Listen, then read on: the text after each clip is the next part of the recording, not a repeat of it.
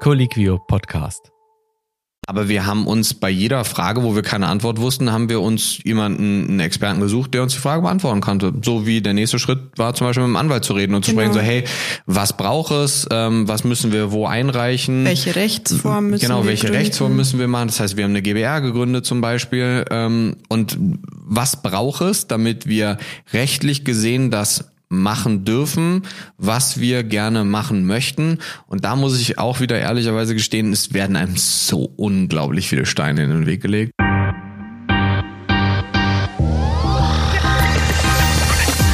Hallo und herzlich willkommen zu einer neuen Folge der ärztlichen Redepflicht, unserem Podcast für angehende, junge und jung gebliebene Medizinerinnen und Mediziner. Ich bin wie immer Don Felix Rizek. Wie ihr merkt, ist unser Kollege Jan heute mal nicht da. Das liegt daran, weil wir heute eine Folge von Don Felix on the Road aufnehmen. Ich bin nämlich zu Gast bei Karum Baumgartner und Timo Osterhaus. Die haben eine Praxis gegründet und wollen uns erzählen, wie sie dazu gekommen sind. Aber fangen wir mal vorne an. Caro, stell dich mal kurz vor. Hallo, danke für die Einladung und schön, dass du hier bei uns in unseren Praxisräumen erschienen bist. Ich bin die Caro, ähm, bin gebürtige Münchnerin. Vielleicht greifen wir das nochmal auf später. Bin 36 und ähm, arbeite seit 2019 als Ärztin in München. Genau. Die Caro und ich, wir kennen uns ähm, letztendlich über Instagram. Wir haben da äh, öfters dieselben Themen aufgegriffen und uns dann entschieden, äh, tatsächlich auch mal persönlichen Kontakt zu knüpfen, haben dann über die Notfallmedizin viel geredet und letztendlich war die Caro auch bei mir im Notarztkurs, um das kurz einzuordnen.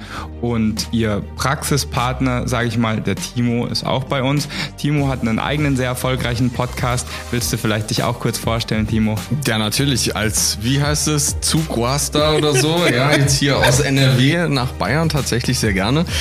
Ähm, erstmal vielen Dank für die Einladung. Mein Name ist äh, Timo Osters, so wie die nette Dame mir gegenüber bin ich ebenfalls Arzt und ähm, habe mit Caro gemeinsam die Praxis hier in München gegründet. Ich habe vorher eine Praxis in Bonn gehabt. Bin nämlich vor knapp Oh, wie lange ist es jetzt her? Drei oder vier Wochen ähm, habe ich NRW und Bonn verlassen und bin nach München gezogen und ähm, habe recht schnell im Studium, beziehungsweise eigentlich so gegen Ende des Studiums gemerkt, dass mir in der Schulmedizin so ein bisschen was fehlt. Habe dann eine, eine Gesundheitsakademie gegründet, Medletics heißt das Ganze, wo wir Trainer und Therapeuten weiterbilden und ihnen beibringen, wie man so das medizinische Know-how nutzt, um Menschen langfristig dabei unterstützen kann, gesünder zu sein. Darüber habe ich tatsächlich auch gerade ein Buch geschrieben, was justament gestern rausgekommen ist. Also Ich glaube, zum das Thema müssen wir verlinken. Sehr Ja. zu empfehlen. Und ähm, ja, also von daher, ähm, ich glaube, wir sind bereit für alle möglichen Fragen, die auf uns einprasseln werden hier heute und äh, freuen uns, dass ihr da seid. Danke nochmal für die Einladung. Also um das nochmal kurz abzurunden, dieses Thema. Äh, wir haben ja schon gesagt, die Caro ist tatsächlich aus München. Ich bin mehr oder weniger aus dem Dunstkreis von München.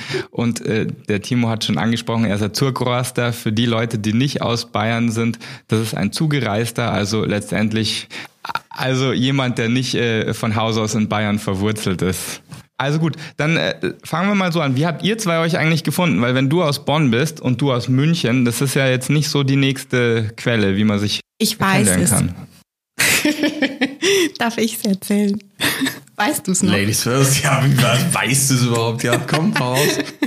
Also der Timo und ich haben uns 2020 das erste Mal ähm, gesprochen und wir sind tatsächlich über Instagram vernetzt worden damals. Timo hat damals seinen ähm, Health Coach promoted auch und hat mir den da vorgestellt, also die Ausbildung zum Health Coach.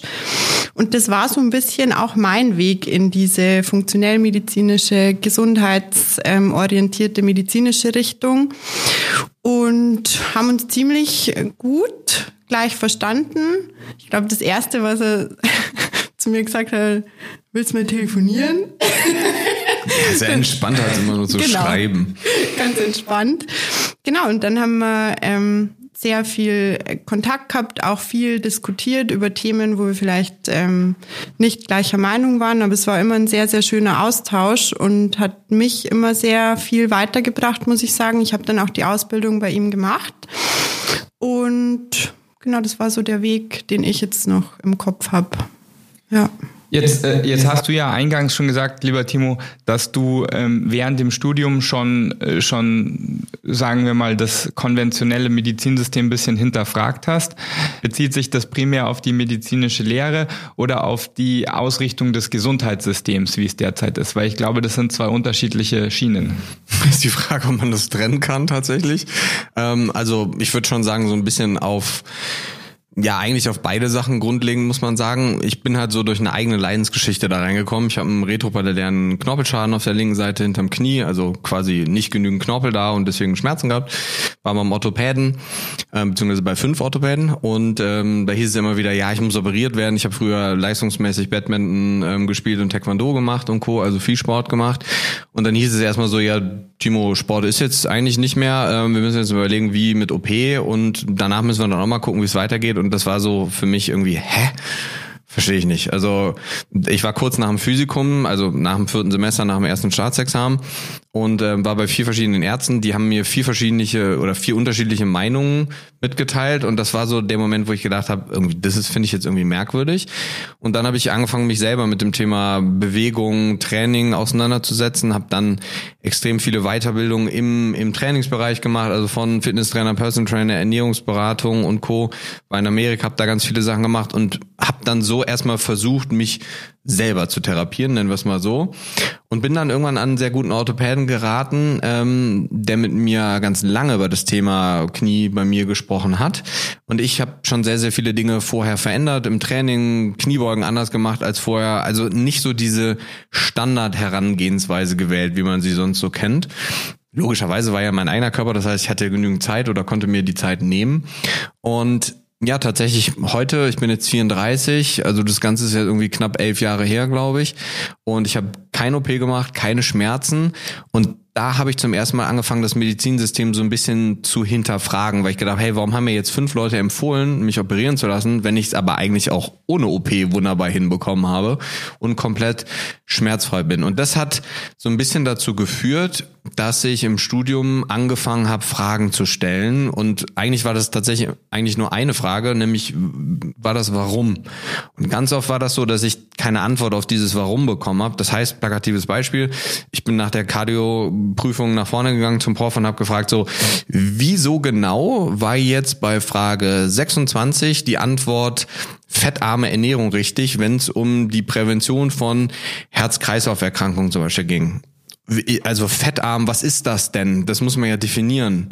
Und das ist dann natürlich das, was die Professoren dann nicht so spannend fanden, über so ein Thema zu reden oder auch nicht so toll fanden, wo du dann aber auch ehrlicherweise keine Antworten bekamst. Und das war dann so der Moment, wo mir war klar, dass es was komplett anderes ist, ob ich Omega-3-Fettsäuren zu mir nehme, ob ich gesättigte Fettsäuren zu mir nehme, ob ich Transfettsäuren zu mir nehme.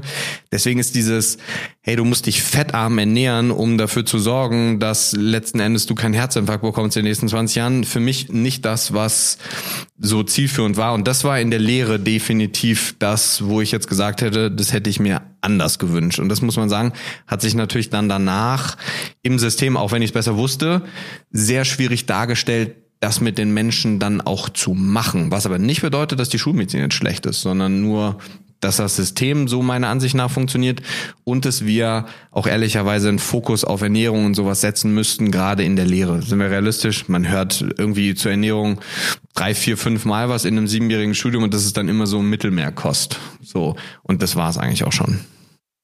Ja, das äh, erinnere ich auch ähnlich. Sag mal, hattest du auch relativ früh schon deine Zweifel, Caro, oder ähm, hat sich das erst langsam entwickelt? Oder hast du gar keine Zweifel? Doch, ich habe schon gezweifelt. Das war auch dann der Grund, warum wir uns für diese Praxis hier jetzt entschieden haben, weil es mir immer viel zu sehr um Krankheiten ging und wenig um, ähm, wie, wie schafft man es denn eigentlich gesund zu bleiben? Also was kann man denn präventiv, wo kann man präventiv ansetzen? Wie der Timo schon so schön jetzt gesagt hat, es hieß dann immer zum Beispiel beim Diabetiker erstes, erstes Mittel der Wahl Lifestyle-Änderung. Ja, und was gehört da dazu? Also was sollen die denn jetzt genau machen, die Leute? Also welche ähm, Basic Basic Points müssen die denn bedienen, diese Patienten, damit es eben nicht dazu kommt? Oder ähm, es ging halt sehr viel immer um Behandlung von Krankheiten. Also Krankheit XY macht dies und jenes, ähm, so diagnostiziert man so behandelt man du gibst Medikament XY. Das war mir einfach ein bisschen zu wenig. Ja, also ich habe mich halt immer gefragt, das kann es ja nicht gewesen sein. Ich muss doch die Leute viel, viel, viel mehr, viel früher auch dafür sensibilisieren, sich um ihre Gesundheit zu bemühen, was Thema Ernährung, was Thema Bewegung, was äh, Schlaf angeht. Das sind so Basic-Themen, die viel zu kurz kommen, meiner Meinung nach. Und das war im Studium schon so, aber ich habe dann angefangen zu arbeiten. Ich habe angefangen, Facharzt für Allgemeinmedizin zu machen, war dann in verschiedensten ähm, Stellen. Der, also bei der Allgemeinmedizin kann man sich sehr viel, sehr frei ähm, zusammensuchen, wenn man diesen Facharzt äh, machen will. Ich war dann in der Endokrinologie, dann äh, Ort- und Unfallchirurgie auch äh, sechs Monate und dann eben fast jetzt auch zwei Jahre hausärztlich, zuvor noch kurz in der Anästhesie gewesen. Also ich habe mir sehr viel angeguckt um mir ein großes Bild einfach machen zu können, wie es in verschiedenen Bereichen ausschaut. Und gerade in der Allgemeinmedizin kommt man total an seine Grenzen, weil du hast eine begrenzte Zeit pro Patient, der sitzt dann vor dir und du sollst innerhalb von fünf Minuten eine komplette Anamnese, eine Untersuchung, vielleicht noch ein Sono machen. Da kannst du nicht präventiv arbeiten.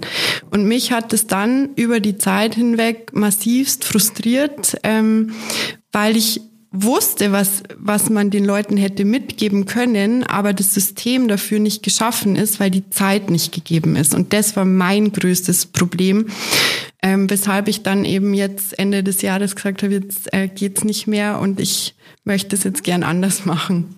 Also als allererstes mal kleiner Fistbump äh, für die sechs Monate Ort und Unfall. Ich glaube, das war, das war schon mal eine ziemlich solide Sache, die du da gemacht hast. Ähm, ich fasse mal der ganz. Unfallchirurg. Sagt der Unfallchirurg.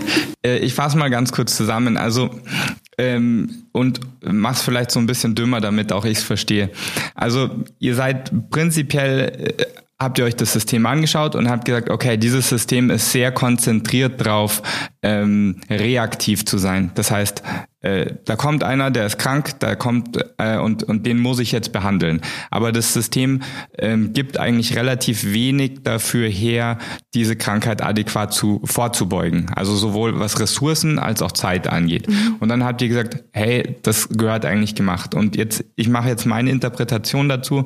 Ähm, wenn, äh, also die Informationen, die sind ja letztendlich da. Also jeder kann rein theoretisch sich ein Buch kaufen und sagen, okay, äh, gesunder Lebensstil auf irgendeine Art und Weise finde ich jetzt raus. Aber mhm. äh, die Realität ist ja so, äh, die Informationen sind alle da, aber die Leute können sich irgendwie nicht dran halten, wollen sich nicht dran halten, was auch immer. Und ähm, beim Hausarzt hat man zu wenig Zeit, denen irgendwie gute Anhaltspunkte zu geben. Und ihr seid jetzt vielleicht so ein bisschen das Zwischenglied. Ihr nehmt den Menschen, der eigentlich gesund sein will, aber vielleicht sich schwer tut, das umzusetzen oder dann doch nicht genau weiß, wie es geht, an die Hand und sagt, pass mal auf, wir gehen jetzt die Schritte gemeinsam mit dir.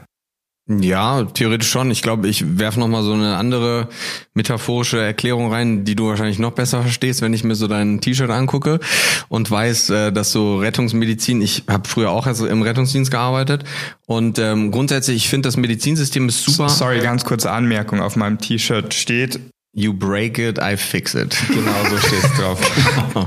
und da ist auf jeden Fall ein kleines äh, Rescue-Ornament äh, mit drauf. Und äh, dadurch, dass du gerade eben über diese notfallmedizinische Sparte gesprochen hast, ich glaube, das schulmedizinische System ist super gut in der akuten Medizin. Das heißt, da sind wir unglaublich gut aufgestellt. Das heißt, früher hatten wir Probleme, dass Menschen an einem Herzinfarkt gestorben sind. Heutzutage ist das zwar nach wie vor der Fall, aber akutmedizinisch kann man enorm viel machen, um das Ganze zu verhindern. Das heißt, wir sind sehr, sehr gut darin, den Tod zu verhindern oder hinauszuzögern. Ich denke aber, wir sind sehr, sehr, sehr schlecht darin in diesem System, was sehr gut funktioniert, wenn es um chronische Erkrankungen geht. Caro hat jetzt diese Präditiv, Prä, äh, Präventivmedizinische angesprochen, ähm, was sich, by the way, auch komplett unsexy anhört. Präventivmedizin, das ist so, da denkt man immer so, das hört sich irgendwie, ja, wenn, wenn du zehn Leute auf der Straße fragst, Präventivmedizin, das ist wahrscheinlich die meisten sagen, das ist was für alte Menschen irgendwie so, ja.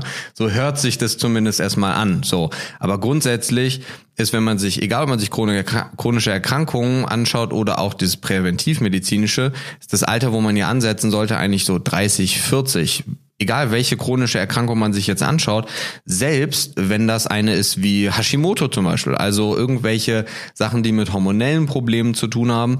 Und wir nutzen dieses akutmedizinische Modell, was super gut ist für chronische Problematiken. Und das funktioniert einfach nicht, weil du brauchst eine komplett andere Herangehensweise. Und das ist auch so ein bisschen das Problem, was ich mit der Lehre eben angesprochen habe. Wir haben so unglaublich viele, naja, es sind eigentlich keine Mythen, weil akutmedizinisch ist natürlich ein Kreatininwert super gut, um herauszufinden, ob jemand an einem Nierenversagen oder an anderen Problemen mit der Niere oder du hast jemanden, der eine Niereninsuffizienz hat, wo du das Ganze mit ähm, vernünftig tracken kannst. Aber für jemanden, der zum Beispiel ein Sportler ist, sind das Blutwerte, die überhaupt nicht zur Rate gezogen werden können und die auch überhaupt keinen Sinn ergeben. Das heißt, wir haben ein Schema A, was wir in der Schulmedizin lernen, was super gut ist und was ich niemals missen will. Also nicht falsch verstehen. Ne? Ganz, ganz, ganz wichtig. Das ist ja auch die Basis, die wir nutzen. Das heißt, es ist jetzt auch nicht so, weil es sich eben so anhört, als würden wir so mit Training und Ernährung arbeiten. Wir arbeiten ja genauso mit Medikamenten. Ähm, nur ist unser Ziel, ein Medikament einzusetzen und dann eine Strategie zu entwickeln, um das Medikament langfristig wieder rauszunehmen. Und nicht zu sagen, so, hey cool, wir machen das jetzt und in fünf Jahren hast du irgendwie 20 Medikamente und keiner weiß mehr, warum jetzt irgendwie das Medikament A und B eingesetzt wurde. Und das ist, wir haben ein, ein, ein, ein System A und wir wenden das auf alles an, obwohl mhm. dieses System A eigentlich für Problem A gemacht ist und für B, C, D und E eigentlich nicht.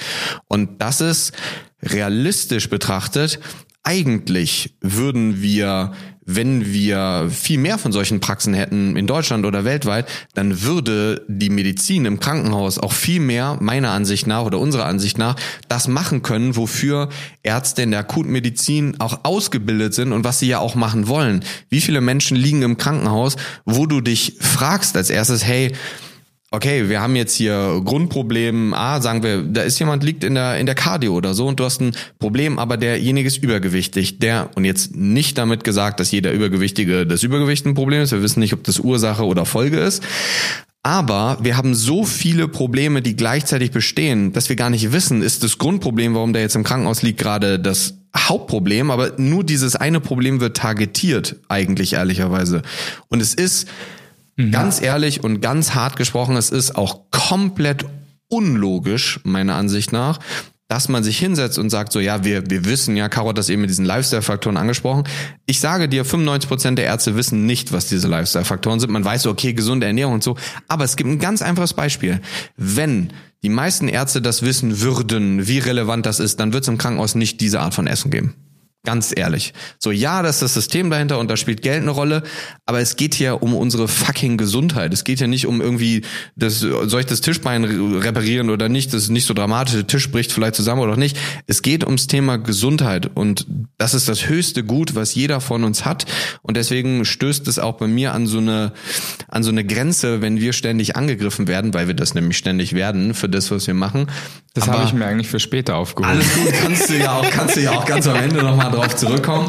Aber das ist, ist es, glaube ich, ein ganz wichtiges Thema, dass wir die Medizin überhaupt nicht schlecht machen, sondern dass wir sagen, hey, wir, wir greifen halt einfach viel früher an. Wir zeigen Leuten, wie sie gesund bleiben, bevor sie krank werden. Weil das ist ja auch, komm, du fährst jedes Jahr mit der, oder alle zwei Jahre mit deinem Auto zum TÜV, damit das Auto nicht kaputt geht. So, warum ist es so, dass wir das mit unserem Körper nicht auch machen? Also, okay. Da waren jetzt ich, 900 Sachen drin ja. und du überlegst ja so, scheiße, wie soll ich das sortieren? Nee, ich sortiere das jetzt ganz einfach. Und zwar ist ja unser eigentliches Ziel, wir reden über eure Praxisgründung. Und ich glaube, wir haben jetzt ziemlich gut etabliert, dass ihr mit dem existierenden System etwas unzufrieden seid, beziehungsweise euer Praxismodell eigentlich nicht in das existierende System reinzupressen ist, sage ich jetzt mal. Weil ähm, ihr könntet euch zwar Zeit nehmen und jedem genau denselben Service anbieten, aber dann würdet ihr verhungern. Weil wenn ihr eine ganz normale Praxis machen würdet mit Kassenzulassung, hat, hättet ihr entweder nicht die Zeit für die Patienten ja, genau. oder äh, ihr würdet halt einfach ein Minusgeschäft machen. Und ich, ich entnehme dieser Gesamtsituation heraus, dass das ist so die Basis, auf der die Entscheidung für eine Privatpraxis ja. entstanden ist. Und in der sitzen wir jetzt. Ich habe mir die vorhin angeschaut. Die ist äh, sehr schön. In meiner Ansicht nach ist sie auch recht groß. Ich habe gerade gehört, sie ist, sie ist äh, schon wieder nicht zu groß, obwohl sie gerade aufgemacht worden ist. Aber dazu später. Jetzt, wie, wie kamt ihr denn also ich, ich verstehe, wie ihr zu dieser Entscheidung gekommen seid, diese Praxis zu gründen. Aber was war dann der nächste Schritt? Also ich, ich, wenn jetzt äh, die Caro zu mir sagt, hey komm, geh mal eine Praxis aufmachen, ich wüsste ehrlich gesagt noch nicht so genau, wo ich da anfange. Also was war euer erster Schritt zusammen? Also der erste Schritt war erstmal zu entscheiden, dass wir das zusammen machen. Und Davor war es so, dass ähm, der Timo seine Praxis hatte in Bonn und mhm. noch nicht ganz klar war, dass er in München ist, aber mhm. für mich schon auch klar war, dass ich meine eigene Praxis gründen wollen würde. Mhm. Ähm, damals, also damals, da spreche ich jetzt von letztem Jahr Oktober, ähm, und bin dann auf die Suche nach Räumlichkeiten gegangen. Das war so das Erste, was ich gemacht habe. Und dann hat der Timo mir erzählt, dass er nach München ziehen wird. Und dann war die Entscheidung sehr, sehr schnell auch getroffen, dass wir das zusammen machen wollen. Mhm. Das war so sehr schnell. Ich Caro das erzählen und dann so, Caro, denk mal drei Tage drüber nach und eine halbe Stunde später klingelt mein Handy so, ja komm, lass das mal machen. ja, genau. ähm, und hab's auch nicht bereut. Du hast noch viele Jahre dazu zum Bereuen. Nein, nein, nein, das passt schon sehr gut so. Genau, und das erste war halt dann diese Räumlichkeiten zu suchen und das war tatsächlich sehr, sehr schwierig in München. Also jeder, der in München eine Wohnung sucht oder irgendeine andere äh, Gewerberäumlichkeiten, ähm, kann sich das mit Sicherheit vorstellen. Zum einen sind die Mieten sehr hoch, ähm, zum anderen sind die Räumlichkeiten mal mehr, mal weniger toll geeignet. Und diese Räumlichkeiten, in denen wir jetzt sitzen, das war, ja, ich habe ich hab dann fast schon die Suche so ein bisschen aufgegeben damals. Und dann gibt's in München so das Münchner ärztliche Anzeigeblatt, das kennst du mit Sicherheit auch. Mhm. Und da war so eine Anzeige, privatärztliche Praxis abzugeben und ähm, habe mir gedacht, ich gucke mir das mal an. Und so nahm das dann alles seinen Lauf, genau. Okay, also ihr habt äh, euch sozusagen verlinkt, dann habt ihr euch entschieden, ihr macht die Praxis gemeinsam auf, du bist dann auf die Suche nach Räumlichkeiten gegangen, die habt ihr gefunden. Ja, und dann? Ja, ich glaube, der ist gar nicht so relevant, irgendwie so diese ganzen Details im einen durchzugehen. Also können wir natürlich gleich auch machen. Aber ich glaube, der wichtigste Schritt, den Caro jetzt ausgelassen hat vor dieser Räumlichkeitsgeschichte, ist dieses ähm, ja, hart gesprochen, wir wollen die Welt verändern. Ne? Also wir wollen halt was machen, was einem gewissen Klientelmensch weiterhilft, wonach die Menschen tatsächlich auch suchen. Und das war das Wichtigste, war eine Entscheidung zu treffen. Ja. Ehrlicherweise findet man ja immer einen Weg, wie. Und ich glaube, dass was was es so ein bisschen schwierig gemacht hat bei uns oder auch nach wie vor macht, was ich aber tatsächlich eher so ein bisschen als schöne nette Herausforderung auch immer wieder sehe, ist, wenn du, ich weiß, du machst Auto und Unfall, glaube ich, hast du gerade eben gesagt, ne? Ich mache eigentlich primär Unfallchirurgie. Ja, oder ja. Infallchirurgie. Ähm, dann du weißt ja, du hast einen vorgegebenen Weg eigentlich, auf dem du so ein bisschen abweichen kannst. So, wenn ich jetzt Kardiologe werden will, hey cool, ich gehe in eine, in eine Klinik und mach Facharzt für Kardiologie, kann zwischendurch so ein paar kleine Kreise irgendwie drehen, aber ich bleib eigentlich so auf meinem Pfad. Und bei uns gibt's keinen vorgegebenen Pfad, weil das eigentlich keiner so richtig macht, beziehungsweise es gibt bestimmt ganz viele, die das richtig machen, wir die nur nicht kennen, weil die halt irgendwie wieder was Social Media sind, wie wir jetzt gerade eben schon alle gesagt haben, dass wir uns eigentlich irgendwo so ehrlicherweise alle so ein bisschen darüber kennen auch. Ähm, und das macht es natürlich ein bisschen schwieriger, aber wir haben uns bei jeder Frage, wo wir keine Antwort wussten, haben wir uns jemanden, einen Experten gesucht, der uns die Frage beantworten konnte. So wie der nächste Schritt war, zum Beispiel mit dem Anwalt zu reden und zu genau. sprechen, so hey, was braucht es, ähm, was müssen wir wo einreichen? Welche Rechtsform müssen genau, wir welche gründen? Rechtsform müssen wir machen? Das heißt, wir haben eine GBR gegründet zum Beispiel. Ähm, und was braucht es, damit wir rechtlich gesehen das machen dürfen, was wir gerne machen möchten. Und da muss ich auch wieder ehrlicherweise gestehen, es werden einem so unglaublich viele Steine in den Weg gelegt, die man halt überlegen muss, wie man diese Steine aus dem Weg räumt. Und ich glaube, wir sind tatsächlich ganz gute aus dem Wegräumer geworden in den letzten Monaten. Klar, ich hatte natürlich auch so ein bisschen Vorerfahrung durch die Akademie, die ich ja vor drei Jahren schon gegründet habe. Und ähm, ich glaube, ein großer, ganz, ganz großer Vorteil bei uns ist es auch, dass es mir eigentlich echt völlig egal ist, was andere Leute über uns sagen oder im, in dem Kontext jetzt über mich sagen, klar, jetzt auch über uns gemeinsam sagen. Ähm, weil ich einfach die große Vision, weiterhin vor Augen habe und wir auch die Ergebnisse von den Klienten, Patienten sehen, ähm, dass es den Menschen einfach deutlich, deutlich besser geht als vorher. Woran das jetzt immer zu 100 Prozent liegen mag, ob den Menschen Zeit geschenkt wird, ob das wirklich an den Therapien im Detail liegt, die natürlich evidenz- oder wissenschaftlich basiert sind, ähm, die wir machen. Wir versuchen natürlich immer so ein bisschen auch über den Tellerrand hinauszuschauen, was die meisten ja nicht machen, weil sie einfach keine Zeit dafür haben, ehrlicherweise. Ähm, und ich glaube, das waren so die wichtigsten Anfangsschritte. Wir hatten die Räumlichkeit, haben mit dem Anwalt gesprochen. Genau. Ähm, ich habe natürlich viele, viele Sachen aus Bonn auch einfach mitgebracht. Ja. Ähm, und ich glaube, das waren, du hast dich ja um die meisten administrativen Sachen genau. gekümmert. Also man Caro, was waren, was waren der, dein Lieblingsstein, den du aus dem Weg räumen musstest? Mein Lieblingsstein, den naja, wenn du sagst, also das war jetzt also ich eine glaub, besonders gute Leistung am Steine aus dem Weg räumen. Was war, gib mir mal ein Beispiel. Boah, ich glaube, ich bin da noch dabei. Ich bin da noch nicht so firm wie der Timo mit, ähm, dass er so gut mit dieser Kritik umgehen kann. Das kann ich noch nicht ganz so gut, muss ich zugeben. Ich glaube, ich weiß, Aber was dein Stein ist. Was, was ist mein Stein? Ich, also Chaosstein ist, glaube ich, der, von äh, dem ich ihr am Anfang an gesagt habe, dass dieser Stein kommen wird und sie nicht auf mich hören wollte. Oder sie gesagt hat so, so, ja, ich ich sehe den und der kommt, aber der wird, das wird nicht so schwierig, den aus dem Weg zu räumen. Und das ist, dass Caro sich ähm, sehr gerne aufopfert für alle anderen und ähm, Caro dabei gerne auch mal vergisst, dass sie tatsächlich auch ein Mensch ist, der genau das nämlich auch braucht, was andere Leute brauchen, ähm, nämlich Zeit, auch Ruhe und Caro gibt 500 Prozent für jeden einzelnen Patienten und Klienten und bleibt dabei dann sehr gerne manchmal selber auf der Strecke so ein bisschen. Und ähm, ich glaube, das funktioniert deutlich besser als am Anfang. Da sind vielleicht noch so ein paar kleine Kieselsteine auf diesem Weg, nennen wir es mal so. Aber ich glaube, die großen Felsen, die ähm, hast du da schon so aus dem Weg geräumt. Ja, kann sein, dass das der größte Stein war, tatsächlich. Okay, und also ich, ich versuche das wieder zur Praxisgründung zurückzubringen. Das heißt, wir waren, wir haben Räumlichkeiten gefunden, wir haben sozusagen das gemeinsame Ziel gefunden oder ja. unsere, ich nenne es jetzt mal Vision. Ja. ja. Ihr habt eine Vision er, erstellt, äh, mit der ihr vorgehen wolltet, genau. Räumlichkeiten gefunden und dann habt ihr angefangen, äh, Steine aus dem Weg zu räumen. Dann habt ihr mit einem Anwalt geredet, habt eure Geschäftsform gegründet. Genau, im Zuge dessen dann auch Steuerberater musst du mhm. dir suchen, weil das muss natürlich alles, die Buchhaltung muss gegeben sein. Wir haben äh, Angestellte, mhm. die müssen natürlich da angemeldet werden. Wie viele Angestellte habt ihr denn? Zwei. Also ihr habt, ihr seid zwei noch, Ärzte in der Praxis. Noch zwei. Habt im Moment Bald zwei mehr. Angestellte und ihr seid aufstrebend. Das heißt, da kommen sicher noch viele dazu. Was für Arten von Angestellten habt ihr denn? Also was, was machen die zwei, die ihr habt? Genau, also wir haben ähm, einmal unsere MFA, unsere medizinische mhm. Fachangestellte, die hier die ganze Administration in der Praxis übernimmt. Die mhm. übernimmt die Blutabnahmen, mhm. die ähm, ist ganz viel involviert auch in die Infusionstherapien, die wir mhm. anbieten und versucht, mich und den Timo hier so ein bisschen zu organisieren.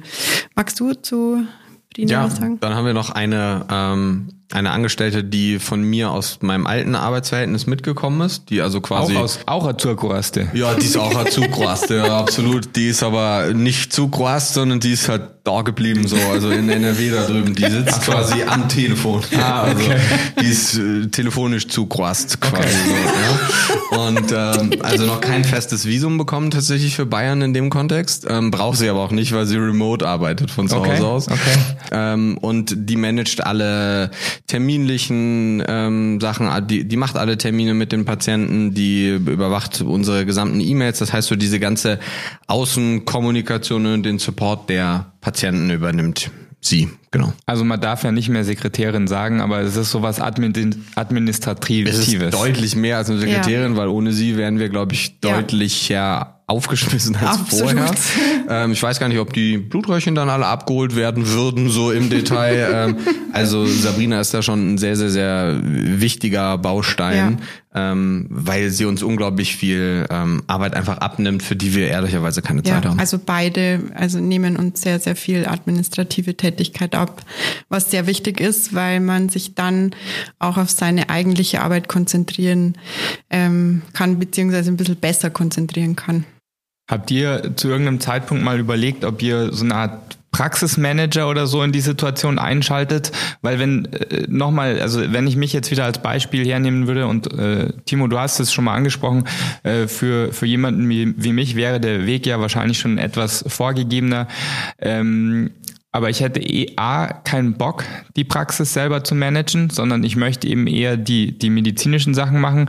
Und B, muss ich ganz ehrlich von mir sagen, ich glaube, ich könnte das auch nicht so gut, dass ich da viel Zeit drauf verbringen würde. Also ich würde Richtung Praxismanager vielleicht gehen. War das bei euch mal eine Überlegung? Ja, war ja, das definitiv, ist absolut. es, denke ich, auch immer noch. Ist es immer noch. Ich glaube, das ähm, ist es aber noch nicht der richtige Moment dafür gekommen, einfach plakativ aufgrund der Tatsache. Ähm, ich habe bei mir in der Akademie ein Team von zwölf Leuten. Das mhm. heißt, ich bin unternehmerisch schon sehr, ich würde jetzt mal sagen, über die letzten Jahre sehr gut aufgestellt. Das heißt, ich weiß, was ich möchte und ich weiß auch, wo wir mit der Praxis gemeinsam hinwollen. Aber bevor wir nicht einen klaren, vorgegebenen Weg oder nennen wir es nicht mal Weg, sondern eine Richtung haben, in die sich das Ganze entwickelt. Das heißt, wir brauchen erstmal unser fixes, festes System und da basteln wir gerade immer noch so ein bisschen dran rum, verändern Sachen und sobald das dann da ist, kann man über einen Praxismanager zum Beispiel auch nachdenken, ist aber halt auch ehrlicherweise eine finanzielle Sache. Ja, ne? ganz genau. Ähm, weil das mit der Abrechnung und so halt auch nicht so einfach, tatsächlich ein bisschen komplexer und komplizierter ist. Ähm, vor allem, weil wir das halt ja ganz anders machen hier. Ähm, und deswegen ja nicht 60 Leute am Tag haben, die ein- und ausgehen. Das heißt, da musst du dir auch erstmal überlegen, wie kannst du ein Team überhaupt bezahlen in so einem genau. Kontext. Vor allem, wenn ja. du so eine Praxis gründest, die gründest du ja nicht und dann läuft alles perfekt, sondern ja. du, das läuft an, dann hast, kommen die ersten Patienten, Patienten, dann siehst du, welche Abläufe funktionieren, welche nicht. Das ist ja ein Prozess, der sich jetzt noch, der sich jetzt auch noch ziehen wird über eine gewisse Zeit und das muss angepasst werden dann dementsprechend. Jetzt, äh, jetzt hast du gerade, Timo, angesprochen, das mit der Abrechnung, das funktioniert ja, das funktioniert irgendwie ein bisschen anders. Also so meinem Verständnis zufolge ist es so, wenn jemand äh, äh, Kassenpatient ist und in eine Kassenpraxis geht, dann gibt er halt da sein Kärtchen ab und die rechnen das da über ihre DRGs oder so ab. Ähm, wenn man wenn man eine Privatpraxis hat, also ich, ich oute mich jetzt mal, ich hatte einen kurzen Zeitraum tatsächlich auch eine Idee, äh, so neben, neben der Klinik äh, was ähnliches zu gründen und habe mich dann auch mal Ärzte, äh, ähm, rechtlich beraten lassen. Äh, aber man ist ja trotzdem noch auch in der Privatpraxis an die, die Gebührenordnung gebunden. Nee, ist man es gibt, nicht. Genau, es okay. gibt mehrere Möglichkeiten. Also zum einen kannst du ganz normal über die GOR abrechnen. Mhm. Ähm, du musst halt in den Behandlungsverträgen, die die Patienten unterschreiben, dann definieren, zu welchen Sätzen abgerechnet wird. Mhm. Und dementsprechend kannst du die Sätze quasi so hoch machen, wie du willst, wenn du es vorher kommunizierst und wenn die Patienten das unterschreiben. Okay. Es gäbe dann auch noch die Möglichkeit, ein Honorar, ähm, also einen Honorarvertrag mit den Patienten abzuschließen, aber das alles muss halt transparent sein und mhm. vorher mit dem Patienten abgeklärt werden, dass die genau wissen, welche Kosten kommen auf die zu.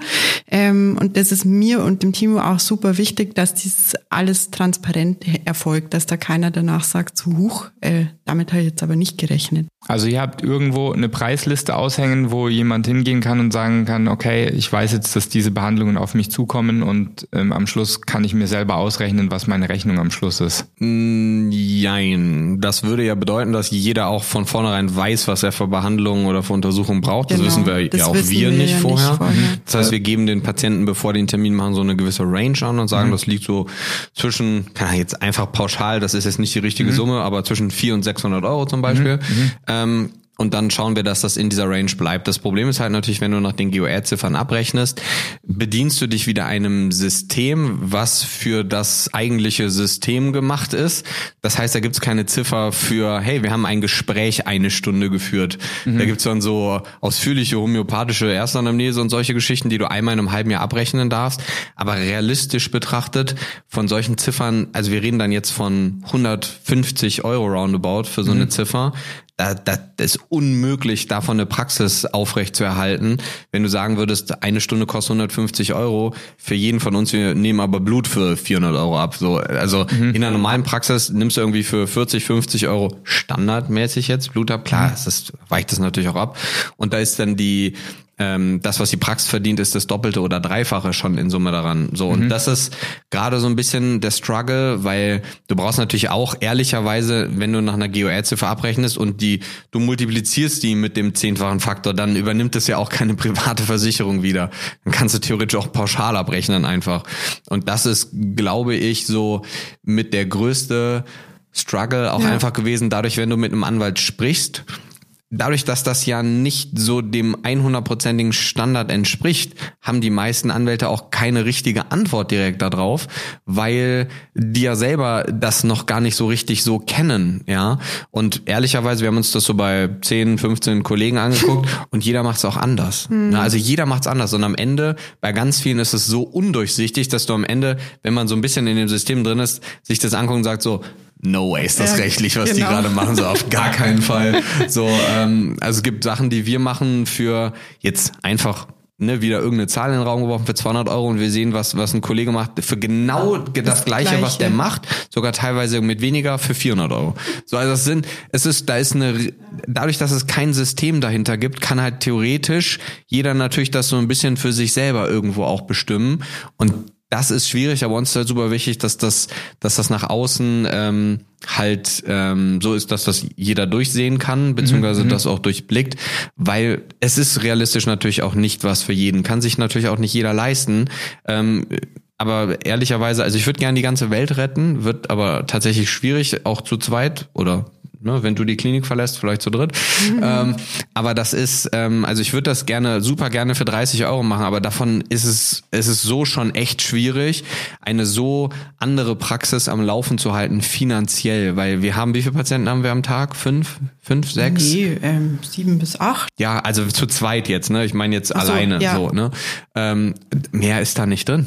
Weil mhm. das ist, also das fordert einen auch ganz anders, wenn du mit jemandem anderthalb Stunden oder Stunden Gespräch führst. Das sind ja meistens Menschen, die präventiv kommen, das ist dann ganz einfach. Oder Leute, wie ich gerade eben angedeutet habe, mit chronischen Erkrankungen, mhm. mhm. wo du erstmal überlegen musst, ja. was ist denn jetzt Henne und was ist Ei? Das ist auch ein ganz anderes System. Du guckst dir nicht an, ah, der Blutdruck ist so hoch, okay, perfekt, ich gebe ein Medikament. Sondern du musst dir erst überlegen, so, okay, der Blutdruck ist so hoch, weil das Übergewicht ist da, okay, warum ist das Übergewicht da? Hat das was mit Insulinresistenz zu tun? Sind die Hormone in Ordnung? Wenn nicht, ist es jetzt ein Nährstoffmangel oder hat das was damit zu tun, dass er Hashimoto hat? Und so, verstehst du, das ist ganz oft ein so verworrenes, komplexes System, dass man sich auch erstmal überlegen muss, wo fange ich denn jetzt überhaupt an? Ja. Und das ist auch wirklich anstrengend. Vor allem kommen die oft mit ganz, ganz dicken Akten schon. Das sind Patienten häufig, die eine sehr lange Leidensgeschichte schon haben, mhm, die schon mhm. bei Pontius und Pilatus waren und das ähm, dauert seine Zeit und das ähm, ja, kostet Kraft natürlich auch. Und du willst ja für den nächsten wieder genauso viel Power haben. Und da kannst du nicht 15, 20, 30 Patienten durchballern. Das geht nicht. Naja, es, es scheint ja auch zeitlich schon nicht zu gehen, weil wenn ihr sagt, ja. ihr habt äh, einen, einen, gewissen Zeitfaktor, also du hast gerade mal ein bis eineinhalb Stunden in den Raum geworfen, Timo, dann, ähm, wenn ich das jetzt mal mit 15 multipliziere, dann bleibt nicht viel Zeit am Tag übrig. Ja. Ähm, jetzt äh, noch einmal zu eurer Praxis zurück. Also ich bin, ich durfte ja vorhin, da wart ihr zwei noch gar nicht da. Ähm, ich weiß nicht, ob es ganz legal war, aber ich ähm, durfte schon mal so ein bisschen die Praxisräume Unsere besichtigen. MFA war ja da. Doch, ich wollte das heißt, sagen, eine Mitarbeiterin war ja da. Also ich meinte jetzt legal im, äh, im übertragenen Sinn, nicht im rechtlichen Sinn. Ah, also ich habe, ich durfte mich auf jeden Fall schon mal umsehen und habe überall so ein bisschen hingeguckt. Wenn ich das richtig erkannt habe, gibt es zwei, ähm, ich nenne es jetzt mal Behandlungsräume oder Gesprächsräume. Ja. Ähm, das würde sozusagen für euch passen. Also jedem gehört einer. Dann habe ich einen Raum gesehen, da stehen ein Haufen Stühle rum, also gemütliche Stühle. Das habe ich dann nachher herausgefunden, ist ein Infusionsraum, wo mhm. Infusionstherapie stattfindet. Ähm, dann war noch ein Raum, da, das sieht so aus, als ob da so manuelle Therapie stattfinden könnte. Ist das so oder? Äh, das ist das Labor, glaube ich, das Ach, du meinst. Ah, ja, okay, da, da, liegt auch eine Liege drin. Genau, bestimmt. das meine ich, ja. Das, das, Labor. das heißt, das ist ein Laborraum, da wird dann das Blut auch abgenommen, oder? Genau. Okay, ja. und dann habt ihr so eine, eine also eine Küche, wo ein ihr sozusagen chillt und dann ja. äh, die, die äh, Klos und ein Wartezimmer. Also ähm, für, für eine Praxis in der Größe, äh, wenn wir jetzt schon bei Zahlen waren, was, was muss man denn da halt an Eigenkapital mitbringen? Also wenn ich jetzt auch sowas aufmachen will. Habt ihr dann eine Rahmenzahl für mich? Also wir waren halt bei der, also wir haben einen Kredit aufgenommen, mhm. ja, mhm. und ähm, wir haben aufgenommen 150.000. Okay. Haben wir aufgenommen, ja. Hey, das ist ja voll cool mache ich auch eine Praxis auf. Ja, entspannt. ich, muss, ich muss nur noch Räumlichkeiten finden. Okay. Also Aber wir hatten auch sehr Glück, ja, ähm, weil die Kollegin, die hier vorher drin ja. war, ähm, Hat sehr die, die ist jetzt, äh, wie sagt man, äh, Ausgereiste, so quasi, ja. Also die ist, die ist jetzt äh, nicht mehr in Deutschland. Ja. Ausgereist. ja, so ähnlich. Als Übersetzung. Und, ähm, Und ja, so schlecht war das gar nicht. Also sie ist eine Ausgereiste, ja. Und ähm, die hat Deutschland verlassen und damit haben wir echt viel aus der Praxis übernommen. Ja. Und ich hatte, wie gesagt, ähm, die Massagestühle und solche Sachen Ja. hatte ich halt aus Bonn aus der Praxis schon. Ähm, das heißt, wir haben uns da sicher auch einen ganz guten Move äh, Auf jeden mit Fall. erkaufen können. Das Glück war damals, dass die Kollegin ziemlich Zeitdruck hatte, die Praxis quasi zu verkaufen. Und das hat uns halt ähm, in die Karten gespielt, weil die wollte so schnell wie möglich raus, wir wollten so schnell wie möglich rein. Und somit konnte man sich da sehr, sehr gut ähm, einigen. Und ja, es war eine schöne Fügung gewesen. Und ähm, von, von den Finanzaspekten ist, sind die Räumlichkeiten sozusagen der größte Punkt oder ich, ich sehe schon High-End-Equipment rumstehen, also ich habe Ultraschallgeräte gesehen, ähm, ihr habt äh, High-End MacBooks und äh, Macs in der Gegend rumstehen. Ja. Also ist es eher das Zeug, was man reinstellt oder eher Das sind halt so einmalige Ja, Kosten. Dann, ja. Mhm. ja. klar ist das erstmal ein Batzen Geld, aber das äh, eine Praxisführung, da sind halt, also was da ganz groß mit reinspielt, sind Personalkosten. Ja. Also das ist ein sehr großer Batzen. Ich habe früher mal bei einem äh, bei einem Krankenhausanbieter gearbeitet, den ich jetzt nicht nennen möchte, aber der in den Medien sehr unbeliebt ist und ein grünes Logo hat. ähm, da, da wurden uns regelmäßig, ich, ich nenne es jetzt tatsächlich mal so Brainwashing-Videos gezeigt, ähm, wo man uns erklärt hat, wo man Geld sparen konnte und dann war immer so, der größte Geldfaktor ist der Faktor Mensch. ähm, das heißt, das wurde uns eingebläut, dass wir die teuersten Sachen im Gesundheitssystem sind. Ich weiß Ist ja nicht, auch ob- Äh, Das ist so, aber das äh, sozusagen das der unterschwellige Message ist, dass man uns einsparen muss und das ist eben nicht so. Ähm, Genau, wie das dem ist auch ja sei. das Also das Problem. ist da, genau. Das ist also bei euch auch äh, zu erkennen, aber ihr wollt eben eure Arbeiter nicht, also eure Angestellten nicht einstell, einsparen. Nee, im Gegenteil. Im Also Ihr Gegenteil. braucht mehr, ja. nicht nur das, sondern ähm, ich bin auch ein großer Fan und ich Ja. kenne das ja von meinen 13 in der Akademie. Ähm, also da, jetzt bei uns auch, aber da, ich bezahle viel zu viel für die Mitarbeiter. Wer weil gute Arbeit leistet. So macht es Spaß ähm, Ja. für alle Beteiligten. Es gibt keine Frustration. Du hast viel als Unternehmer oder Praxisleiter in dem Kontext viel weniger Gedanken damit, dass vielleicht jemand geht, weil ihm irgendwas nicht gefällt. Das war einer der größten Punkte im Krankenhaus, dieses Hierarchiesystem, wie die Menschen miteinander reden. Ich habe mich immer gefragt, warum nicht alle einfach so miteinander reden, dass einfach alle einen coolen Tag auch haben. Ähm, und ähm, ich glaube, das machen wir als Arbeitgeber auch ganz anders. Ähm, weil ich bin ganz ehrlich, ähm, also ja, wir können das alles alleine machen und so, aber mir macht es tatsächlich viel mehr Spaß mit anderen Menschen zusammen. Was aber auch wichtig ist, dass das dann Menschen sind, mit denen man halt auf einer Wellenlänge ist und mit denen man vibe, die die gleiche Vision verfolgen. Und ähm, dann lieben gerne auch mehr Gehalt, weil das führt letzten Endes dazu, dass die Arbeit besser gemacht wird, dass auch Ideen kommen, die wir vielleicht nicht haben, wodurch Ja. wir auch der Vision wieder näher kommen. Und ähm, ja, es, es, es geht ja nicht nur darum, den Menschen draußen visionstechnisch zu helfen, sondern ja auch den Menschen zu helfen, die bei uns arbeiten, weil das ja ähm, auch einfach eine, eine spannende und eine schöne Sache ist. Das heißt, wir haben zum Beispiel regelmäßig Mitarbeiter hier ähm, bei mir aus der Akademie, die zu Infusionstherapien zum Beispiel herkommen und das zum Beispiel auch nicht bezahlen, so wenn die ein Problem haben natürlich. Ne? Ähm, weil so wie wir uns um andere Menschen draußen kümmern wollen, so kümmern wir uns ja auch um unsere eigenen Mitarbeiter ehrlicherweise. Und ich finde diesen Gedankengang, deswegen meinte ich gerade eben, als du gesagt hast, ja, das ist der größte Kosten im, im Gesundheitsbereich. Ja, und das ist auch gut so. So, weil so. das ist, ähm, man soll für seine Arbeit auch bezahlt werden. Und wenn man gut in dem ist, was man macht, dann darf man sich auch ruhig hinsetzen und sagen, dass man auch eine, eine gewisse Summe wert ist. Und sind wir realistisch gesehen, wenn ich mir anschaue, was manche Menschen heutzutage verdienen und anschaue, was Ärzte verdienen, dann ist das schon eine crazy Sache, ehrlicherweise so. Ne? Meine Freundin zum Beispiel oder Verlobte arbeitet im Jugendamt oder hat im Jugendamt gearbeitet als Master, ähm, also mit Masterabschluss. Und ähm, auch die leisten eine Arbeit. Du hast eine Verantwortung und wenn mir da jemand erzählen will, du gehst mit drei, vier Brutto am Ende des Monats nach Hause und die Chefärzte sind die, die sich aber noch die ganzen Privatgeschichten in die Tasche stecken, das ist einfach, finde ich, auch nicht in Ordnung. So und das muss man ehrlicherweise sagen, ist so aus dieser unternehmerischen Sicht, finde ich viel, viel, viel einfacher und schöner, wenn die Mitarbeiter auch einfach mehr Geld verdienen als woanders, ehrlicherweise. Ich glaube, ähm, man bewegt sich jetzt auf einem Niveau, also letztendlich äh, würde ich andere Ärzte, selbst Chefärzte mittlerweile, auch eher so im Angestelltenverhältnis sehen. Also diese, diese Hängt Verträge, vom Alter ab, ne? genau, Ja. diese alten Verträge, die gibt es ja ja gar mittlerweile nicht mehr. nicht mehr. ja, klar, das ist Und das heißt, ähm, klar verdient ein Chefarzt jetzt deutlich mehr als ich zum Beispiel, aber wenn man die Absolutbeträge sich anschaut äh, und, und wie du das gerade angesprochen hast, wenn man das in Relation mit anderen Jobs sieht in der freien Wirtschaft, dann muss ich sagen, also ich habe das anderswo, anderswo auch schon mal erwähnt, äh, also es, es geht wirklich keiner mehr in die Medizin, um, um reich zu werden. Der geht auch nicht. Ähm, und äh, ganz im Gegenteil, also da müsste man de definitiv nach, nachjustieren. Aber jetzt will ich noch was über Praxis wissen. Also äh, Leute haben ja immer so ein bisschen Sorgen, okay, eigene Praxis. Ich glaube, die, die neuen Generationen, die haben zu Recht äh, ähm, andere Ansprüche an ihr Leben. Also d- von der Babyboomer-Generation und denen danach äh, sagt man ja,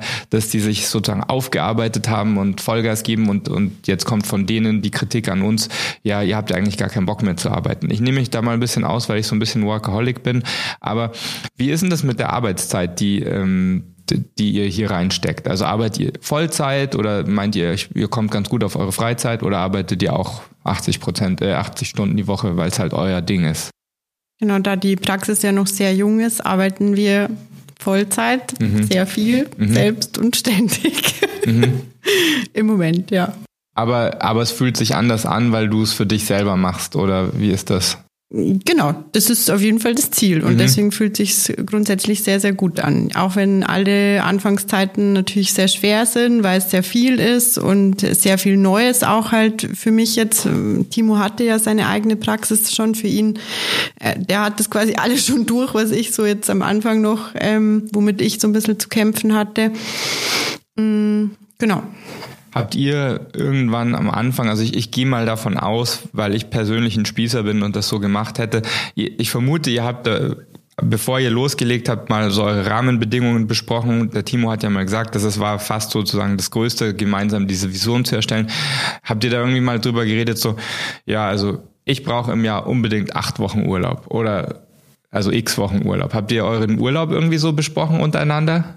Also wir haben ja einen GBR-Vertrag Ja. und in diesem Vertrag sind all diese Dinge auch geregelt. Okay. Und dass das aber sehr, sehr viel auf Absprache, also wir haben uns da gegenseitig überhaupt nicht eingeschränkt, was das angeht. Okay. Sondern es ist einfach nach Absprache und fertig. Ähm, ich muss jetzt ein bisschen doof nachfragen, weil ich äh, eigentlich keinerlei Business-Ausbildung habe. Also ein GBR-Vertrag bedeutet, äh, ihr habt gemeinsam eine, ein Unternehmen und werdet ihr sozusagen leistungsbasiert bezahlt oder kriegt ihr äh, ein Gehalt ausgezahlt aneinander? Ja, also das ist jetzt nicht wie eine GmbH, wo wir Genau. theoretisch angestellt sind, so als Geschäftsführer oder irgendwas, sondern das ist halt eine GbR, gibt auch verschiedene Arten da von der GbR. Ähm, klar ist es theoretisch so, dass wir uns jeder ein festes Gehalt auszahlen können, ähm, wir da miteinander drüber sprechen und sagen, hey, ähm, wie hoch wollen wir das machen? Im besten Fall ist das natürlich so, dadurch, dass wir 50-50 machen, dass jeder das Gleiche auch bekommt, also sonst ist es halt ungleichmäßig. Ehrlicherweise haben wir weder über Gehalt noch über Urlaubstage am Anfang geredet, weil uns das tatsächlich jetzt am Anfang ähm, ich will jetzt nicht sagen unwichtig, aber das war jetzt nicht so der wichtigste ähm, oder die wichtigste Aufgabe für uns am Anfang. Und ähm, deswegen, also ich wüsste jetzt keine Zahl von Urlaubstagen, die wir vereinbart haben, weil wir das eigentlich alles auf Zuruf zwischen Genau. uns machen. Äh, wenn Caro ein Problem hat, kriegen wir das hin. Wenn ich ein Problem habe, kriegen wir das hin. Ähm, also ich glaube, da herrscht eine sehr große ähm, Vertrauensbasis Ja. einfach zwischen uns. Und jeder hat feste Aufgaben. Caro hat andere Aufgaben als ich. Das heißt, Caro ist in gewissen Bereichen, wie jetzt zum Beispiel Steuer oder so Finanzsachen, zum Beispiel genau. mehr drin als ich. Ähm, ehrlicherweise habe ich dann da gar keine Ahnung von, weil sie sich dann darum kümmert. Das heißt, wir haben am Anfang ähm, primär darüber gesprochen, wer kann was gut und uns auch direkt darauf berufen, dass es überhaupt keinen Sinn ergibt. Das ist mit Abstand das, was ich in den zwei Jahren Unternehmertum am meisten gelernt habe, dass man nicht anfangen soll, alles perfekt zu machen, sondern das, was man gut kann, macht man und das, was man nicht kann, versucht man an andere Leute abzugeben. Und ich glaube, da harmonisieren wir tatsächlich Ja. sehr gut, weil Caro kann Dinge sehr gut, die ich nicht kann und umgekehrt. Ähm, ehrlicherweise kann Caro, glaube ich, mehr als ich, aber ähm, Äh, Glaube ich auch. Nein, nee, aber nochmal zur Frage zurück. Wie habt ihr euch jetzt entschieden? Also ihr, ähm, ihr habt jetzt die Praxis auf, äh, ihr arbeitet. Wie habt ihr euch jetzt entschieden, wer wie viel Geld am Schluss, am Ende, also ihr müsst euch am, am Ende des Monats schon mal Geld überweisen, weil sonst verhungert nee, ihr beide, wir oder? momentan noch nicht. Also ihr verdient beide noch nicht an der Praxis Nein. sozusagen, okay? Nicht wirklich, genau. Okay. Ähm, und Aber wenn wäre es das so, dass es Wenn das gleich wäre, ne? 50, Okay. 50. Das heißt, ähm, ihr habt eine Buchhalterin, habt ihr gesagt, oder einen Buchhalter, Ja. weiß ich jetzt nicht. Ähm, der Mensch macht am Monat so eine Art Abrechnung und dann sagt er, okay, das ist der Gewinn und dann geht 50 Prozent an Caro und 50 Prozent an Timo. Nee, das bleibt alles im Unternehmen. Also wir Okay. haben von vornherein Genau. gesagt, wir wollen uns die ersten drei, sechs, sieben Monate, auch da haben wir keine feste Zahl Ja. ausgemacht, aber haben gesagt, wir wollen uns in den ersten Monaten eigentlich nichts auszahlen, ähm, weil wir das nicht gebraucht haben. Mich aufgrund von Rücklagen, Akademie, Praxis vorher, Caro ebenfalls. Und ähm, da haben wir ganz klar gesagt, so hey, wir wollen das die Praxis und dass das Unternehmen größer wird. Und deswegen zahlen wir uns da jetzt am Anfang in den ersten Monaten erstmal auch kein Gehalt aus. Das heißt, alles, was wir erwirtschaften, bleibt im Unternehmen und sorgt dafür, dass wir das Unternehmen wieder besser und größer machen können. Denn Genau. nur so wird's langfristig auch groß. Wenn wir jetzt sagen würden, hey, am Ende des Monats, da sind jetzt auch wieder pauschal, ist nicht so, aber sagen wir, da sind jetzt 10.000 Euro am Ende des Monats, ist bei weitem nicht so. Ja. Ähm, also muss man auch sagen, es wäre gar nicht so, dass wir jetzt sagen könnten, jeder könnte sich jetzt 2.000 Euro Gehalt Ja, auszahlen. Es ja, würde ja. gar nicht gehen jetzt am Anfang.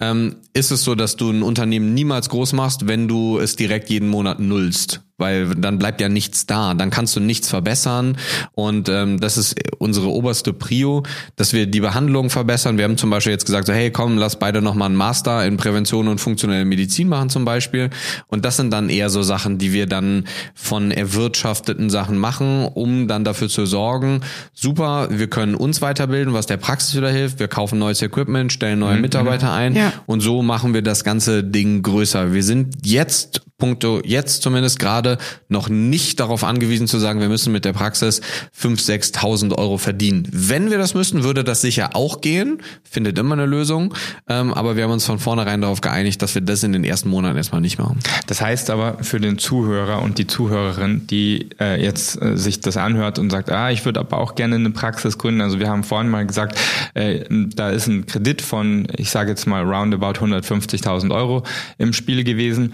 Man muss auch einkalkulieren, dass man danach mehrere Monate, Ja. also ich sage jetzt mal sechs Rücklagen. Monate äh, Rücklagen schon mal vorbereitet hat oder die in diesen äh, Kredit einkalkulieren, weil man muss ja in diesen sechs Monaten auch irgendwie leben, wo eine Praxis genau. vielleicht noch kein Geld abwirft. Ja. Ähm, also das, das ist schon nochmal relevant, dass man das nochmal sozusagen durchgerechnet gäbe ja hat. als Arzt auch andere Optionen, zum Beispiel noch Teilzeit wo angestellt zu sein, ähm, wenn man das möchte und dann halt zwei Tage zu arbeiten und drei Tage in eigener Praxis oder oder oder gibt's ja ganz viele verschiedene Optionen, die man da hat, wenn man sich selbstständig machen möchte. Das machen ja auch die meisten. Machen auch die meisten, ja, sogar. Machen viele und ich glaube, es ist nur wichtig, dass man das eben einkalkuliert, weil Ja. es natürlich schon so ist, dass wenn du dann sagst, okay, ich arbeite halt zwei Tage woanders, dann Ja. fehlen dir entweder du arbeitest Genau. halt dann nicht mehr 100 Prozent, Ja. Mhm. sondern 130 oder 150 Prozent ähm, oder dir fehlen diese ähm, Genau, 40 zwei Prozent dann in deiner eigenen Praxis, wenn du zwei Tage woanders arbeitest. Ja, aber es ist ja so ein, also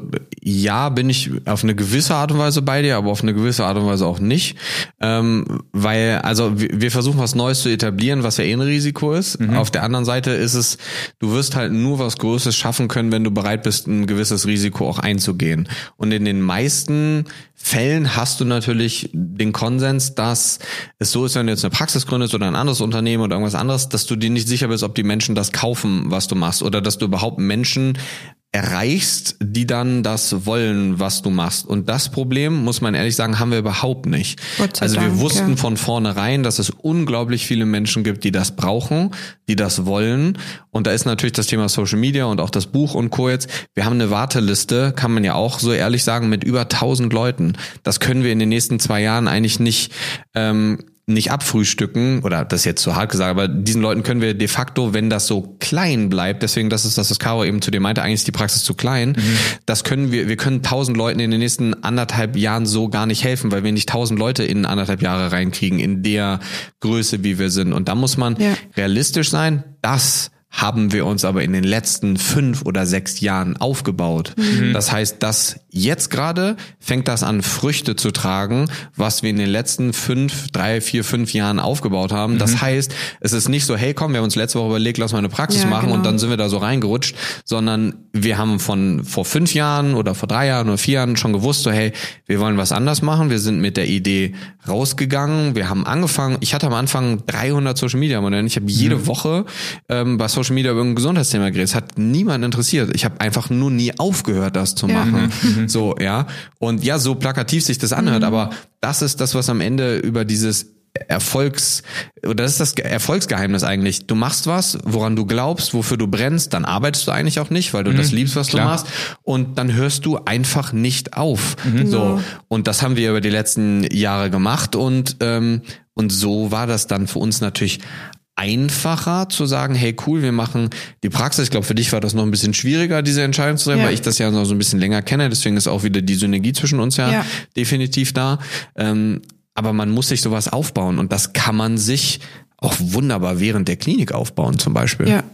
Brauchst halt einfach die ehrliche Intention dafür. Und das, was der Timo jetzt gerade gesagt hat mit unserer Warteliste, ist halt für uns im Moment auch überhaupt nicht befriedigend, den Leuten sagen zu müssen, ähm, ihr kriegt einen Termin, aber ihr müsst leider sechs bis neun Monate warten oder vielleicht ein Jahr oder so. Das ist, und genau an diesem Punkt stehen wir ja gerade, dass wir ähm, dieses Problem lösen. Weil Also- das für uns genauso äh, wenig befriedigend ist, wie für die Patienten, die das dann ähm, hören. Also die Zuhörer merken, auch insbesondere die nicht-medizinischen Zuhörer, Wartezeiten sind überall in der Medizin das Gleiche. Es äh, ist nicht jetzt viel schneller, wenn ihr in eine Privatpraxis geht. Aber Spaß beiseite. Also wir haben jetzt ganz gut über eure Praxisgründung geredet. Ähm, ich würde gerne zum Abschluss doch nochmal ähm, den Bogen zu ganz am Anfang spannen. Da habe ich gesagt, ich hebe mir meine Hater-Tiraden noch für, fürs Ende auf. Also äh, ich habe tatsächlich jetzt gar nicht persönlich persönliche Kritik, aber aber es, kam, es, es klang schon mehrfach durch, dass da äh, irgendwie ein breites Kreuz gebraucht wird,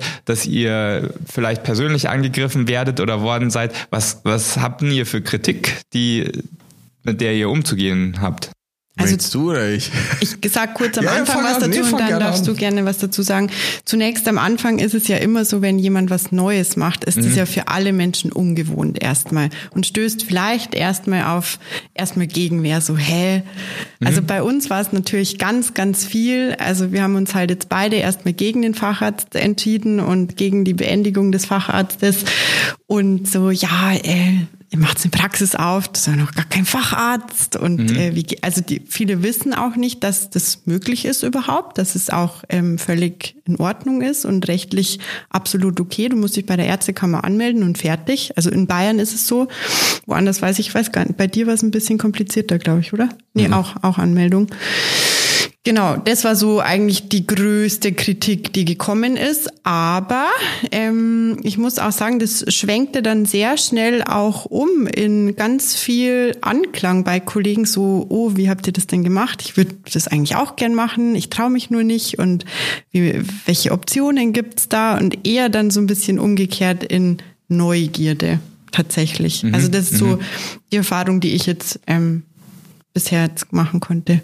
Ich glaube, das ist bei uns auch noch so ein kleines zweischneidiges Schwert. Ja, genau. Chaos, du die ganz liebe und ich bin wahrscheinlich eher so ein bisschen der polarisierendere von uns beiden. Ist so. mir nicht aufgefallen. Ja, mir tatsächlich auch nicht. Ähm, aber ich, also mir wird es so nachgesagt, sagen wir es mal so. Du machst einen sehr lieben Eindruck auf mich. Ja, eigentlich bin ich auch tatsächlich Ist sehr lieb. auch. So, Ja. ja. Ähm, ich glaube, also grundsätzlich spielen da ganz viele Faktoren rein und ich glaube, ähm, der aller, aller, allererste ist, dass Medizin und die Ärzteschaft ist ein sehr ego-durchwachsenes Klientel. Ein sehr, also in der sehr, sehr Unfallchirurgie ist das anders. ja, genau. Ich habe meine Doktorarbeit in der Unfallchirurgie über Hüftrevisionsendoprothetik angefangen. Ich glaube, es gab tatsächlich kein so Testosteron, ego-gesteuertes Potenzverhalten wie in der Autounfall tatsächlich. überhaupt keine Ahnung, Ich habe keine Ahnung, wovon du sprichst. Nee. Absolut. Ich bin mir sicher, wenn du morgens zur Visite mit dem T-Shirt ankommen würdest, das fänden alle mega cool tatsächlich. Meine Kollegen haben mich lieb. Okay, ja, genau. Genau. Frage ist halt, ob die aus T-Shirt lieb hätten, aber ja, nee, also äh, ne, das ist ja auch überhaupt nichts Schlimmes, ne? Die meisten denken dann so, ja, oh mein Gott, und das ist überhaupt, ne? Aber man muss ja sagen, wenn man mit etwas Erfolg hat, dann kriegt man Gegenwehr. Und es ist ganz, ganz, ganz oft so, dass wenn wir mit Kollegen, und man muss so differenzieren, auf der einen Seite dieser, diese Gegenwehr von Kollegen und die Gegenwehr bei Social Media, würde ich sagen.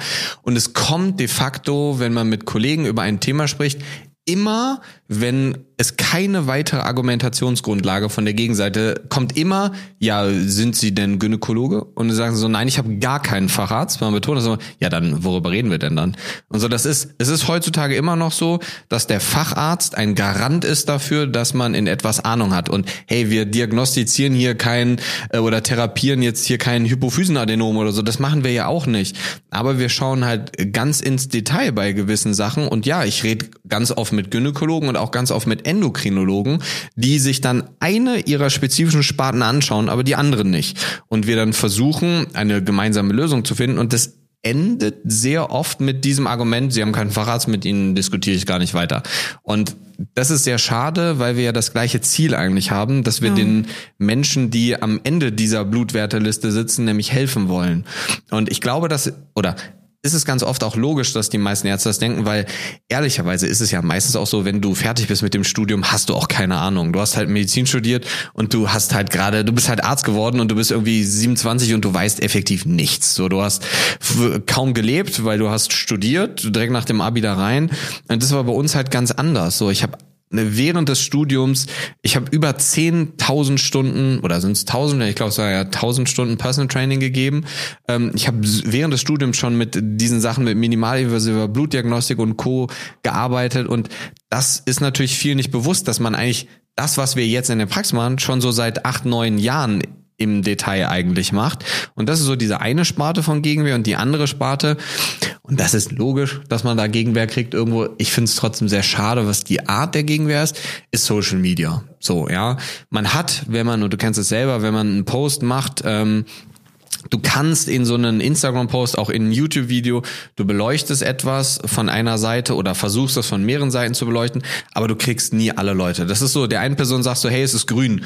Und dann die eine Person versteht, boah, der will mir gerade sagen, ich bin zu blöd zu sehen, dass es grün ist und kann nicht losfahren. Und der andere sagt, oh cool, danke, dass du mich daran erinnerst und dass ich losfahren kann. Ja. So. Und deswegen bei Social Media kriegen vor allen Dingen ich, ja. unglaublich viel Gegenwind. Trotzdem, wenn man sich so die Verteilung anschaut von 100 Prozent, Feedbacks sind so vielleicht so drei Prozent negativ und 97 sind extrem positiv. Ähm, das sind oft Menschen, die überhaupt nicht verstehen, was wir machen, die das auch überhaupt nicht hinterfragen, die uns nachsagen, es hätte keinen wissenschaftlichen Background und man muss halt ehrlicherweise... Die auch nicht klinisch tätig sind. Genau, die halt meisten halt sind dann irgendwie Theoretiker, was ja auch vollkommen fein ist. Voll fein, so, aber man ja. könnte ja auch gerade, wenn es Menschen gibt, die sagen so, hey, das ist nicht wissenschaftlich oder so, was ich dir versichern kann, es ist, aber wir gehen vielleicht einen Schritt weiter. Es gibt halt manche Dinge, die sind halt noch nicht über Studien bewiesen. Mhm, mhm. so, also das, so ist es ja logisch. So, das gibt's ja immer. Ich habe mir Paprowski-Klassifikationen angeschaut für Hilfsrevisionsendoprothek, war was Neues etabliert werden sollte. Und so, ja klar gibt's das noch nicht. Aber das ja. heißt, nur weil es keine Studie gibt, die, ähm, als ich vor zwei Jahren über ein Leaky Gut Syndrom geredet habe, heißt das nicht, dass es das nicht gibt oder dass wir das in der Praxis nicht sehen mhm. und dass wir Menschen mit diesem Problem sehen und denen dabei dennoch helfen können.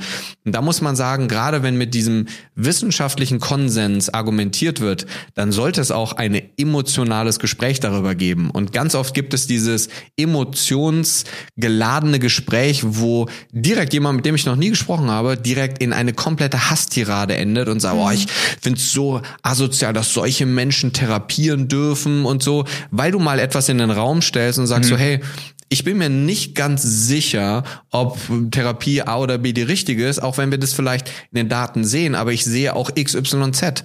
Und eigentlich wäre es dann viel sinnvoller, dass man in ein offenes Gespräch und sagt so, hey, mega cool, dass du das siehst. Ich sehe das ein bisschen anders, aber lass mal drüber sprechen. Genau. Weil das mhm. ist ja eigentlich das, was wir ja alle wollen. Du hast es gerade eben gesagt, keiner wird mehr Arzt, um Geld zu verdienen, sondern eigentlich haben alle, ja, sind also nicht immer nur Ärzte, sondern außer auch Radiologen, sorry. Genau.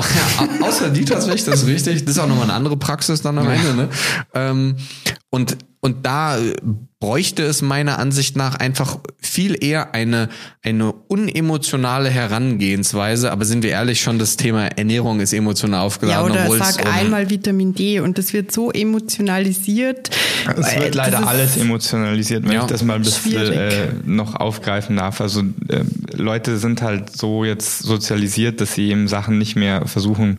Ich glaube, die lernen das auch nicht mehr in der Schule, ja. dass man Sachen ja. eben äh, emotionslos. Aber dann gibt auch die halt Argumentation Ja. oft keinen Sinn zu sagen, äh, das finde ich nicht gut, das ist so und so und ich finde das nicht so. Also man sucht doch zwischenmenschlich, gerade wenn es einen wissenschaftlichen Konsens haben soll, erstmal das Gespräch zu demjenigen und sagt, so, hey, finde ich irgendwie nicht so sinnvoll, aber kannst du mir das vielleicht erklären? Warum macht ihr das? Was seht ihr da? Weil alle Studien sagen was anderes, was ja, meistens gar nicht so ist, aber ähm, trotzdem und das ist, muss man sagen, bei Social Media sehr ausgeprägt ja. natürlich, kommt aber auch. Aber immer von den gleichen eigentlich. Genau, es kommt eigentlich immer von den gleichen Leuten.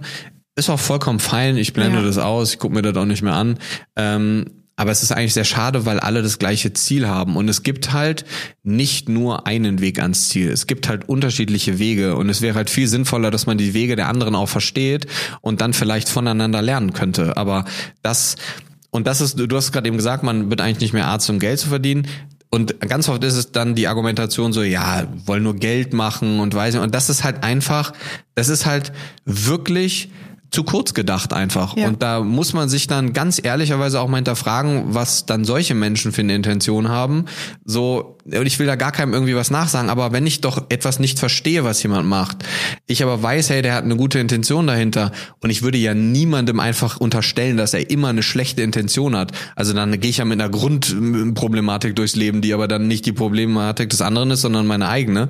Dann gehe ich doch erstmal in, in einen Diskurs und sage mir so, hey, warum und wie und lass mal drüber reden. So mega cool, vielleicht so und ich bin der Erste und ich glaube, das kann ich für Caro genau sagen, ja. wenn wir uns irren, ich würde das feiern, wenn mich jemand berichtigen würde und mir sagen würde, Timo, guck mal, so und so, ich habe die und die Erfahrung, ich sehe das ein bisschen anders. So und Wollte ich würde das sofort revidieren und sagen, wow, finde ich mega gut. Ich würde das sogar öffentlich ja. machen. Das wäre ja gar kein Hast Problem. Hast du ja auch sogar hab ich ja auch schon. Mit Delsa Hardingster. Ja, habe ich ja auch genau. schon. Ne?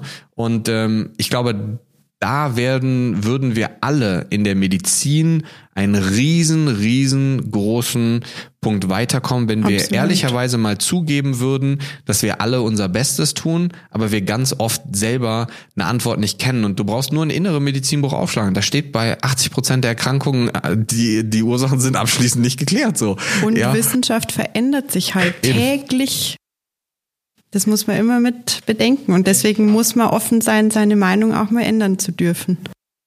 Das, das wäre fast schon ein geiles Abschlusswort, wenn ich nicht noch eine, wenn ich noch, noch, noch eine räudigere Frage noch nicht eine ganz wichtige Frage hätte. Ähm, und zwar, ihr habt ja vorhin gesagt, die, ihr macht was ganz Neues. Dieses Praxismodell ist neu. Und dann habt ihr gesagt, naja, erstens, wenn man mit Leuten ins Gespräch kommt, kommt öfters mal, hey, eigentlich ist das ganz interessant, wie habt ihr denn das gemacht, könnt ihr mir das erzählen? Und andererseits habt ihr gesagt, ihr habt doch irgendwie Leute gefunden, die, die ähnlich aus dem System ausbrechen wollen, sage ich mal, und habt dann im Vergleich gemerkt, ja, okay, da sind schon signifikante Unterschiede. Wieso? Weil es halt keine Blaupause gibt, sage ich jetzt mal.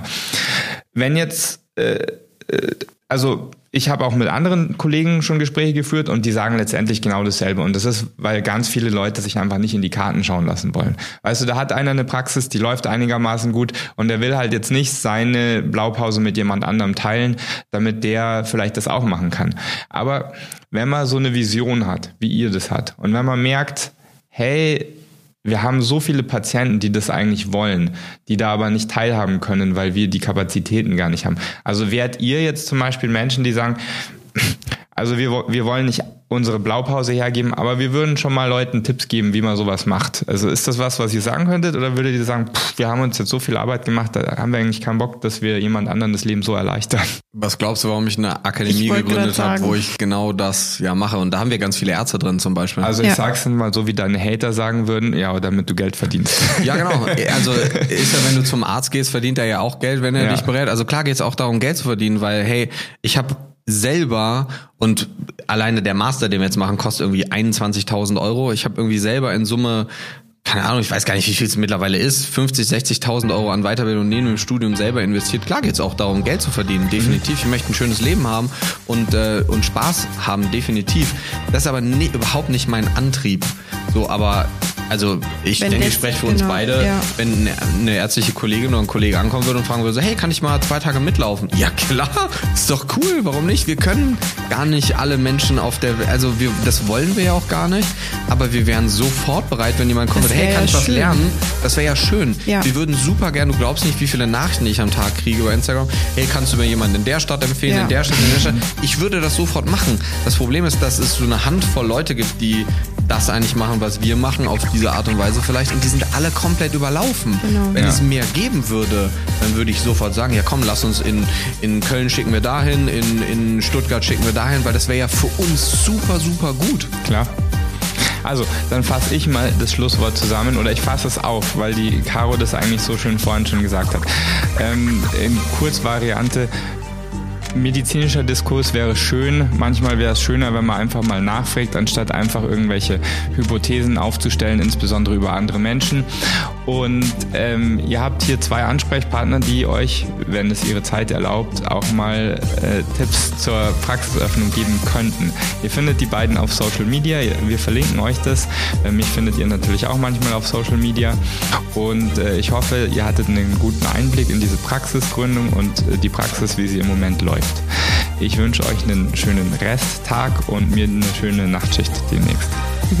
Ciao, ciao, Ciao, danke. ciao.